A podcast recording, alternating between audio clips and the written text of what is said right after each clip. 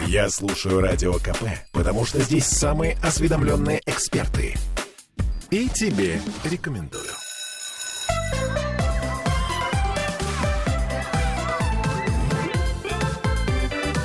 Родительский вопрос. 11.03, и мы вновь возвращаемся в петербургскую студию радио «Комсомольская правда». С вами Ольга Маркина, и э, сегодня мы поговорим про социальные сети. А, я как мама, наверное, интернета все-таки боюсь. А, боюсь, но понимаю, что я не могу его ограничивать, потому что все равно сейчас все происходит в интернете. А, ребята встречаются, организовывают какие-то сообщества, они как-то между собой общаются. Как бы мы ни говорили, да, надо вытаскивать, надо забирать телефоны, надо не давать общаться в сети, пусть идут и гуляют во двор, но при этом во двор-то мы тоже не выпускаем. И сегодня мы говорим об этом с представителями российской социальной сети «Ярус», основателем и директором по разработке Дмитрием Илюхиным. Дмитрий, привет. Здравствуйте. И руководителем Иваном Добровольским. Иван, доброе утро. Доброе утро. Ну, а, друзья мои, насколько я знаю, у вас тоже есть дети. То есть вы тоже родители. Да, все так. И э, прежде всего, когда появляются дети, э, мы понимаем, что наша жизнь четко разделилась до и после. То есть если мы беспокоились за себя, за какие-то свои там нужды, страхи и прочее, то после появления ребенка ты начинаешь а, бояться практически всего. И хочется создать какое-то безопасное пространство, в котором, ну, в общем, мягкую комнату с мягкими стенами и прочее, прочее, прочее. Но это невозможно. И я так понимаю, что вы всерьез уже сейчас озаботились тем, чтобы э, социальная сеть Ярус, она была м, семейной. То есть, чтобы мы могли один значок установить на свой смартфон и пользоваться всем вместе. Возможно ли это? Э, Все верно. Э, мы стремимся к тому, чтобы у нас э, социальная сеть она была в первую очередь уютная и комфортная для каждого. Поэтому он так называется ярус, потому что у нас весь контент находится на ярусах, на определенных полочках. Вот есть ярусы для взрослых, есть ярусы для детей, для взрослых они тоже разделяются по тематикам. Ну и для детей, соответственно. Мы считаем, что Конечно, среда должна быть безопасной. Ну, она, правда, не должна представлять из себя мягкую комнату, потому что шишки, ну, это в идеале, шишки, в идеале. шишки тоже, шишки тоже нужны, конечно. Да, и, и, и, и это тоже важно.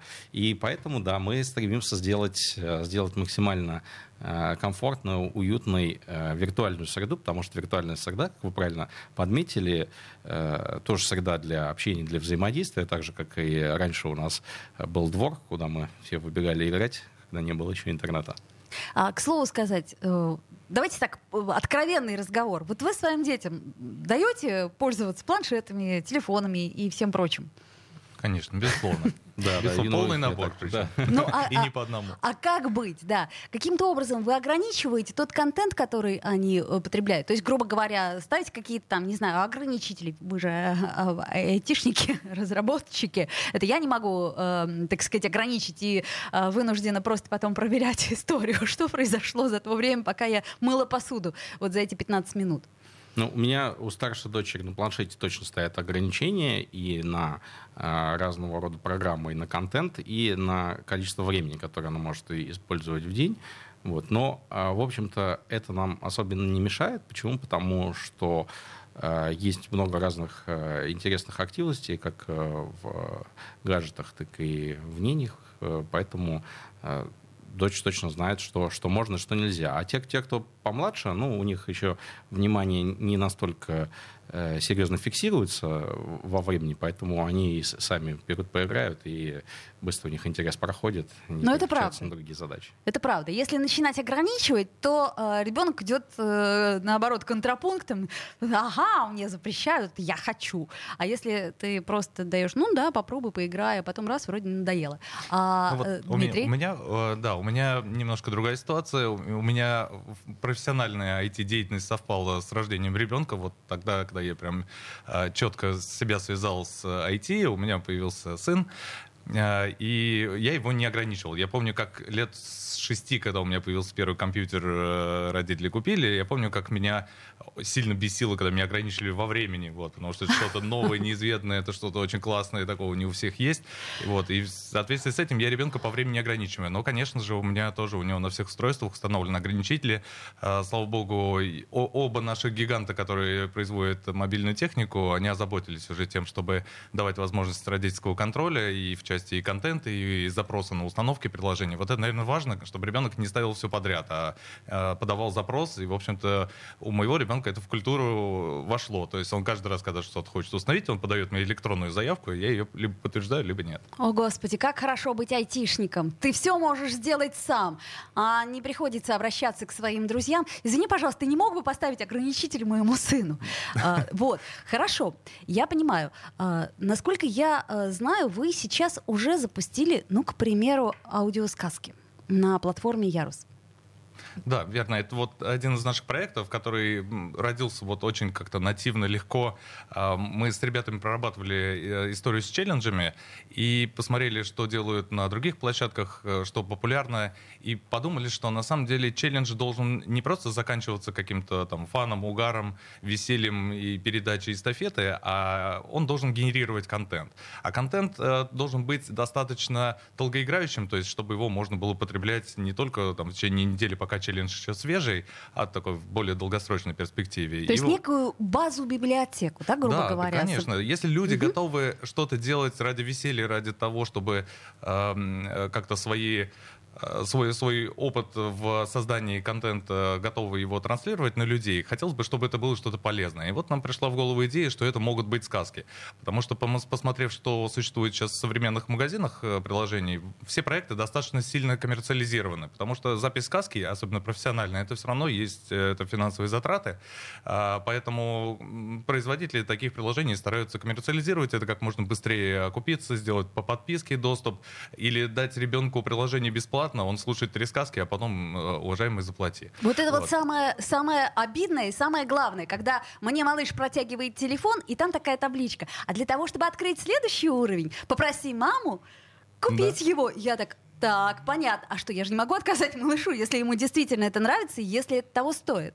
Конечно. Вот и, собственно, у нас пришла такая мысль, если э, блогеры готовы творить добро, а мы, в общем-то, предложили, организовали этот челлендж, сами записали сказки и предложили нашим, э, нашим пользователям то же самое сделать, увидели, какой колоссальный отклик э, образовался, и мы начали получать этот контент. Мы запустили уже вторую часть этого конкурса с э, приглашением известных личностей, э, профессиональных, э, профессиональных артистов озвучки. Также блогеры у нас усилили свое свои записи раза в три, наверное. И, собственно, такая у нас хорошая история получилась. Мы уже приросли примерно на 600, если не ошибаюсь, сказок профессионально озвученных. Так, подождите, теперь поподробнее про конкурс. То есть, значит, я, например, как мать, могу выбрать ту сказку, которая нравится моему ребенку, записать ее своим голосом. И выложить в Ярус. И выложить в Ярус. А поскольку я являюсь пользователем Яруса, мне это сделать будет легко. Правильно я понимаю? Да. А, расскажите про условия конкурса. И, может быть, э, сейчас нас слушают, ну, предположим, профессиональные дикторы, на что я надеюсь. Я знаю, что некоторые мои коллеги нас все-таки слушают.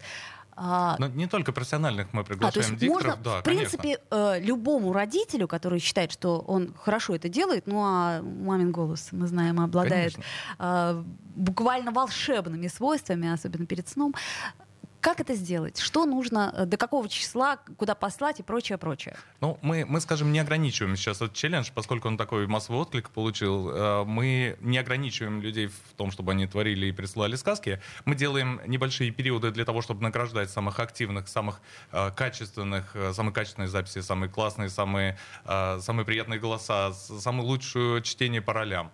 Вот, то есть мы стараемся наградить тех, кто делает это очень качественно, но в целом принимаем сказки вообще любого формата. У нас есть э, отдельная редакция музыкальная, которая оформляет из всех потом, сказок, да, да потом это все оформляет и собирает в каталоге. То есть в каталог финальный, который вот включил и не беспокоишься, что там будет все классно и здорово, и качественно, и приятно слушать.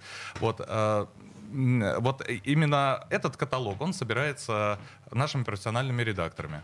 А, понятно. Слушайте, меня задают такой вопрос совершенно логичный наши слушатели. А дети сами могут завести себе аккаунт в Ярусе? А Могут. Мы в целом по международным стандартам 12 плюс приложения, то есть когда мы регистрировались в магазинах приложений, у нас э, рейтинг возрастной 12 плюс. Поэтому, в принципе, от 12 лет мы готовы регистрировать детей. Но, э, опять же, более младшая возрастная аудитория, как правило, просит родителей зарегистрироваться. И вот одна из наших следующих задач сделать отдельный режим для тех, кто младше 12 лет, чтобы родители могли установить пин-код, могли включить особый детский режим, и все приложение а, стало недоступно. Вот весь, весь тот контент, который публикуется на площадке, Мгм. он стал недоступен, кроме тех редакторских подборок и кроме тех, того контента, который наша нейронная сеть определила как доступный, возможный и безопасный для детей. А, для то есть это, младших. это по принципу, э, насколько я понимаю, Яндекс, э, Яндекс колонки, ну, условно говоря, которая распознает детский голос и ни в коем случае не поставит,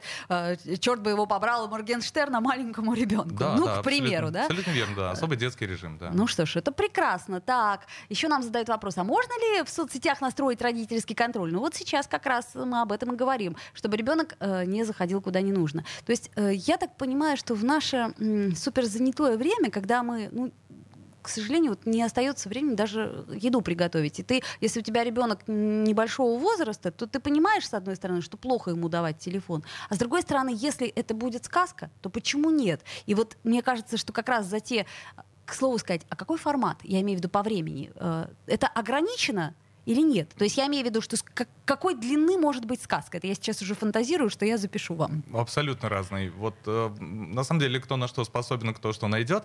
Наверное, здесь ограничение не по длине, потому что у нас, э, я знаю, что авторы записывают и многосерийные сказки, то есть, А, то э, есть э, целые по главам. целый да. сериал. Да. А, друзья мои, мы вернемся к этому разговору буквально через две минуты. Не переключайтесь, говорим сегодня о социальной сети Ярус.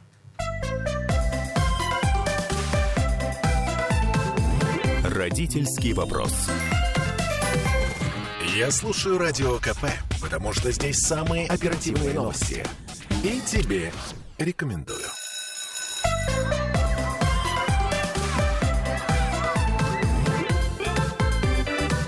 Родительский вопрос. 11.16. И продолжаем мы наш разговор о социальной сети Ярус. И э, я напомню, друзья мои, что мы в прямом эфире и что можно нам писать. Смотрите, как в трансляции ВКонтакте, я вижу, вы пишете. А также, насколько я знаю, идет трансляция в сети Ярус. И для всех пользователей Ярус, пожалуйста, welcome. А, есть у нас еще WhatsApp, Telegram, плюс 7 931 398 92 92. Ну и если уж очень хочется, то можно позвонить. 655 5005. Мы в прямом эфире. И еще раз напомню, что у нас в гостях сегодня Дмитрий Илюхин и Иван Добровольский. Это представители российской социальной сети «Ярус». А, Мы остановились с вами на том, что а, каким-то образом мы сможем контролировать все это. Но давайте еще а, вернемся к сказкам. Я думаю, что эта тема очень всех заинтересовала, потому что у каждого из нас есть с детства любимые истории, которые нам бы хотелось, чтобы и наши дети, как ни странно, тоже слушали. Авторское право. Каким образом мы э, уверена, что бережно, но каким образом мы с ним обходимся. То есть при выборе произведения на что мы должны обратить внимание. Мы, конечно же, ориентируемся в своей работе на э, закон, который есть в Российской Федерации. У нас э, целая четвертая часть Гражданского кодекса посвящена авторскому праву, и стараемся очень бережно относиться к этому. Э, Поэтому э, все произведения, которые публикуются э, в Ярусе на большое количество, ну, то есть на неограниченное количество э, потребителей, они должны соответствовать авторскому праву. Что это значит? Это значит, что при э, записи э, той или иной сказки нужно, нужно посмотреть, а кто же ее автор или кто переводчик, потому что переводчик тоже является автором. И если э, это ныне здравствующий или недавно ушедший от нас человек, то мы обязаны э, спросить разрешение, ну, точнее, не мы, а тот, кто, э, тот, кто записывает эту сказку, должен спросить разрешение у правообладателей. А если это народная сказка, коих у нас очень много в России, потому что у нас множество народностей, то здесь можно смело записывать без э, особенных проблем. То есть я смогу записать, например, конька-горбунка. Вдруг я поняла. Отличная Конь история. Горбунок это Ершов. Надо Ершов. посмотреть. да. Насколько я помню, давно это было. Но на самом деле у нас э, мы ориентированы в первую очередь на народные сказки и более того на региональные. Нам очень а, понравилась идея, вот мы недавно с Иваном были в Ханты-Мансийске, и нам очень понравилась идея записи народных сказок, вот именно таких региональных, там, дальневосточных, сибирских сказок, таких аутентичных, потому что мне кажется, что таких сборников нет. Я помню, что в детстве очень любил абхазские сказки, у меня была такая книжка. Ой, да? И у меня тоже. Вот, и, и у меня, кстати, было много сборников народных сказок, и я их тоже очень любила. И вот мне кажется, вот это надо оцифровать, озвучить, да, на них мало внимания обращается. Вот мы бы хотели, чтобы как раз вот из, из глубинки к нам пришли сказки. Так, что нам пишут? Егор нам пишет. Насколько интерфейс социальной сети подходит для детей? Они не запутаются во всех этих кнопках и возможностях?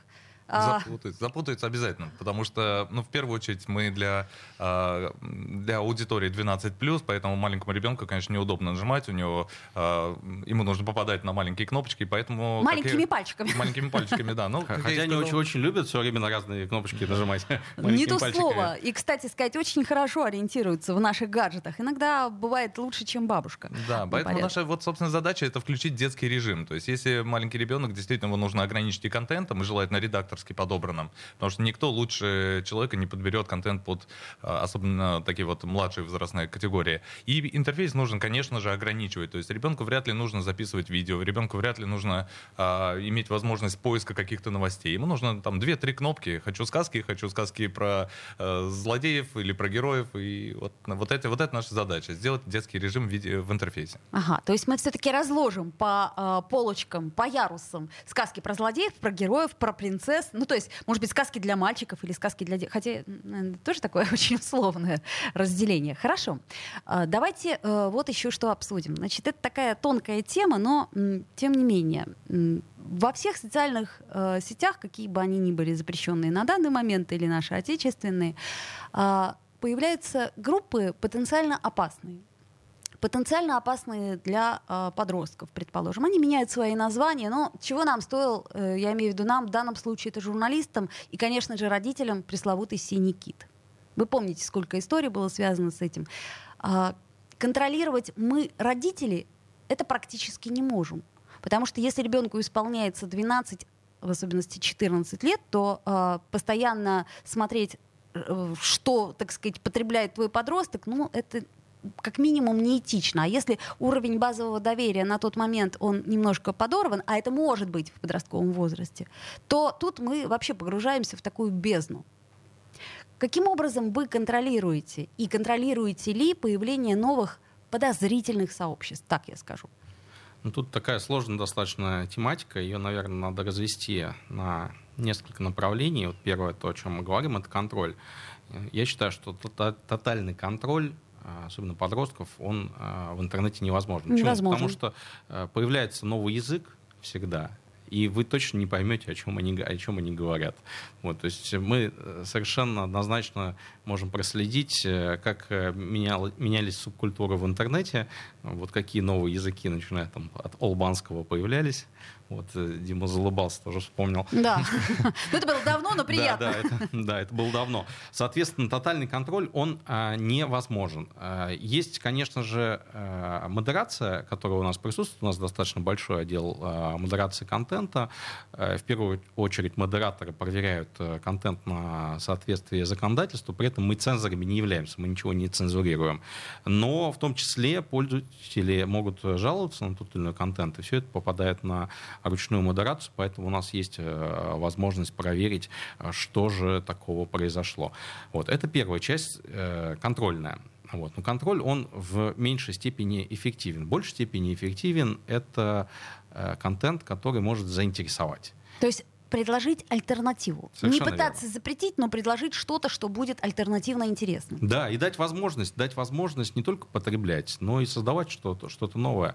Э, ведь э, мы видим, что есть э, уже молодые блогеры и там, 7-8 лет, которые неплохо зарабатывают, и в России они известны к блогингу большой интерес, э, как к созданию контента, как э, к форме творчества. Я считаю, что это надо поощрять, и мы, как социальная сеть Ярус, даем все возможности для этого.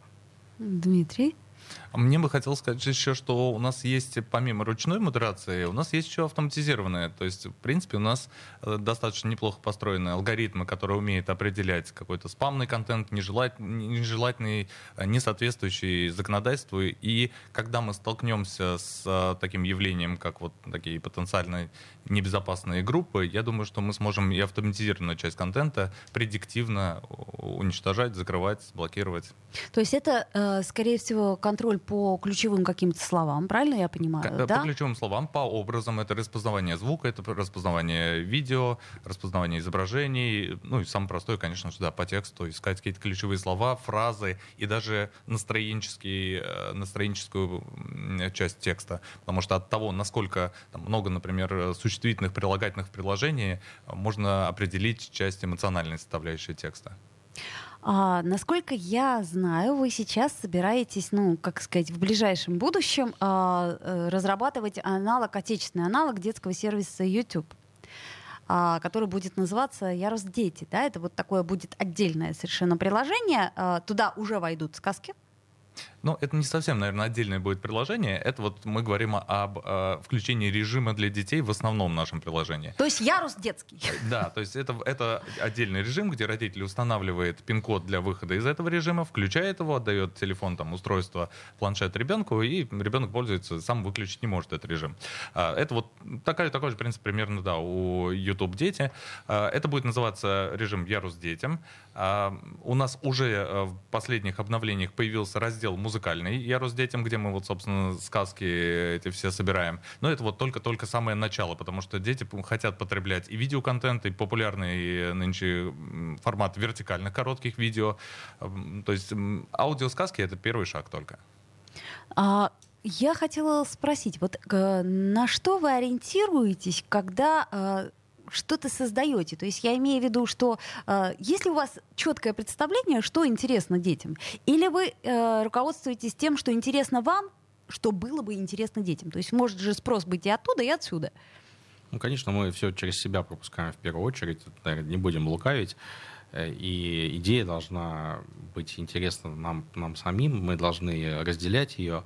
Э, это в первую очередь. Во вторую очередь, конечно, мы спрашиваем наших пользователей э, об их мнении и получаем достаточно большое количество обратной связи. Ну и третье, мы собираем аналитические материалы, э, как у сторонних компаний, так у нас э, внутри достаточно серьезный аналитический отдел, который э, просматривает, как пользователи взаимодействуют с тем или иным контентом, и уже на основании этого делает определенные гипотезы, которые мы проверяем уже вместе с нашими пользователями. То есть, грубо говоря, все равно от спроса тоже вы отталкиваетесь. Конечно, конечно. Нужно послушать, что говорит ребенок, но только нужно перевести это в какое-то техническое русло, в правильное задание, обобщить это, потому что вот мой ребенок говорит, почему, когда я сюда нажимаю, у меня нет звука колокольчика. Э, Наверное, просто так взять и сделать звук колокольчика было бы не совсем корректно. Нужно сначала понять, зачем этот колокольчик нужен, и поставить правильную задачу. Может сделать действительно режим музыкального оформления там, э, ключевых нажатий на ключевые кнопки. Ну, То кстати, есть, дети обязательно это. любят, да, чтобы это все... У меня ребенок очень начинает нервничать, когда случайно выключается звук. Мама!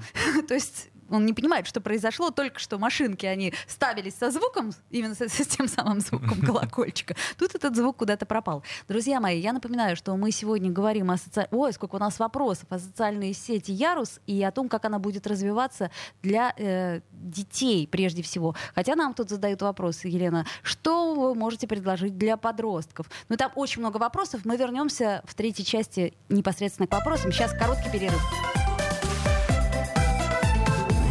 Родительский вопрос. Слухами земля полнится. А на радио КП только проверенная информация. Я слушаю «Комсомольскую правду» и тебе рекомендую.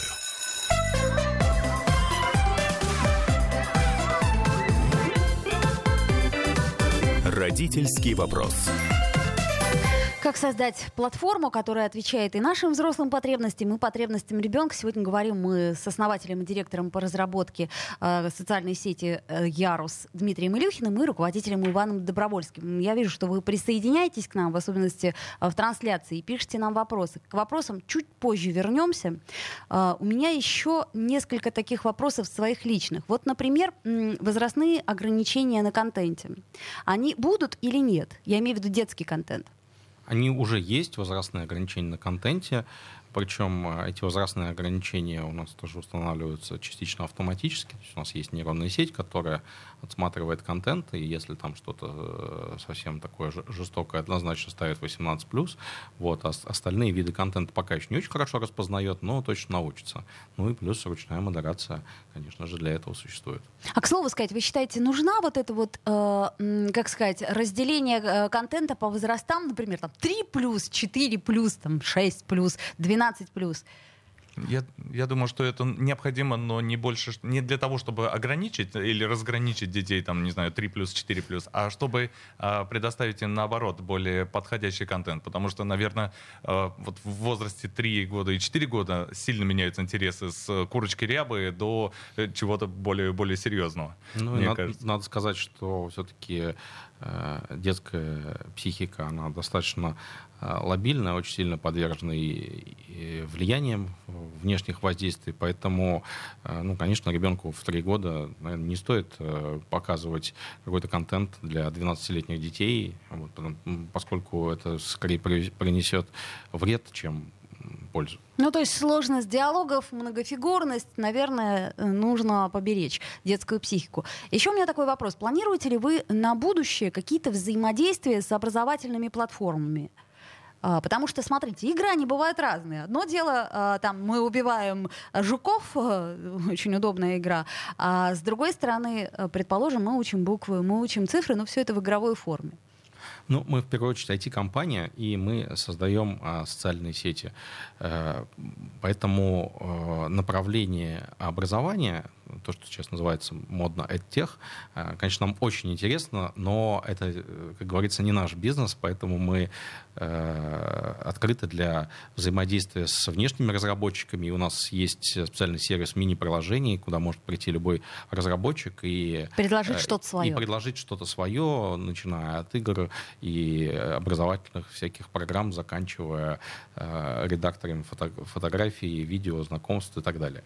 А я хотел бы добавить, что наша задача сделать платформу. А, к нам приходят блогеры, к нам приходят читатели, и точно так же могут прийти образовательные там, учреждения, группы, сообщества. Мы для них должны сделать функционал, которым бы, с помощью которого они могли бы а, транслировать э, свои идеи там, до аудитории. И вот то, что у нас появилось недавно, это закрытые ленты. То есть э, мы приглашаем всех кто создает образовательный контент, в том числе и детский, а, приходить к нам, заливать свой контент, ограничивать доступ к нему а, подписками, либо платными, либо бесплатными, с ежемесячными э, донатами, либо с разовой покупкой доступа к этому контенту. То есть наша задача сделать площадку, образовательные проекты придут к нам и будут транслировать на аудиторию. Прекрасно. Теперь вопрос о монетизации. То есть, э, если э, исполнитель, я в данном случае имею в виду даже того чтеца сказок или музыканта, э, каким образом у вас все это на платформе монетизируется? И монетизируется ли? У нас каждый контент монетизируется. Э, то, что, с чего мы начали в части монетизации, это прямые донаты от пользователей к пользователям через контент. То есть каждый, кто выкладывает э, посты, фото, посты, аудио, видео, короткие вертикальные видео, это, э, это все может собирать донаты. Причем донаты мы раздаем пользователям по 5 монеток в день за активную, активное взаимодействие с площадкой.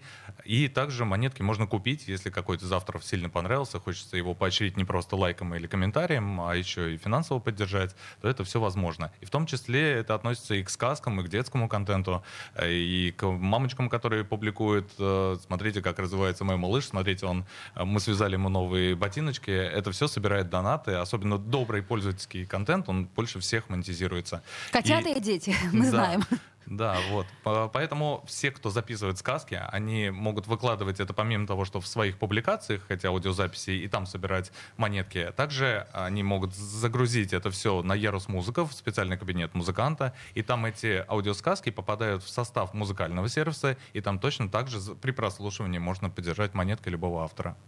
Понятно. То есть э, гипотетически я могу накопить себе достаточное количество монеток, поскольку 5 монет в день, да, и потом уже э, раздавать их направо-налево тем, кто мне нравится, и тем, кого я хочу поощрить. А если очень нравится, то можно их купить. Ну да, если а очень нравится, то можно и купить. И собрав достаточное количество монеток, э, автор эти деньги э, получает на свой банковский счет. То есть это нормальный способ заработать. У нас достаточно много уже историй успеха, когда у нас прилично зарабатывают блогеры, в том числе и музыканты. Отличная история. Неприятный вопрос. Ярослав пишет. Как социальные сети, по вашему мнению, влияют на детей? Ну, почему же неприятный? Хороший вопрос. Э, э, социальные сети влияют э, на детей по-разному, так же, как и любая другая среда взаимодействия. Надо рассматривать социальные сети как среду взаимодействия. Есть разные среды. Есть школа, есть детский сад, есть двор, а есть точно такая же среда взаимодействия под названием социальные сети. Все эти среды, они существуют для того, чтобы люди общались.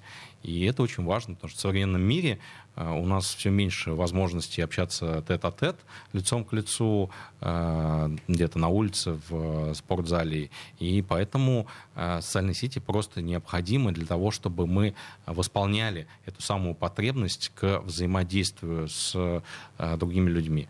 Вот, поэтому социальные сети важны.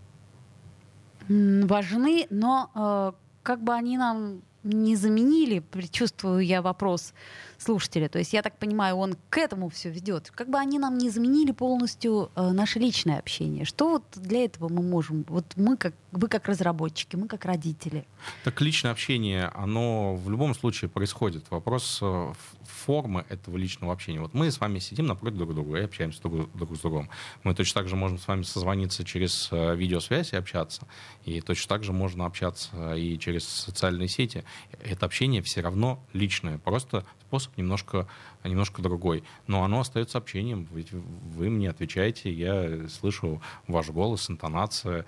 Э, можно понять э, смыслы, которые вы передаете, и мы вокруг этих смыслов можем общаться. Поэтому здесь нет никаких противоречий.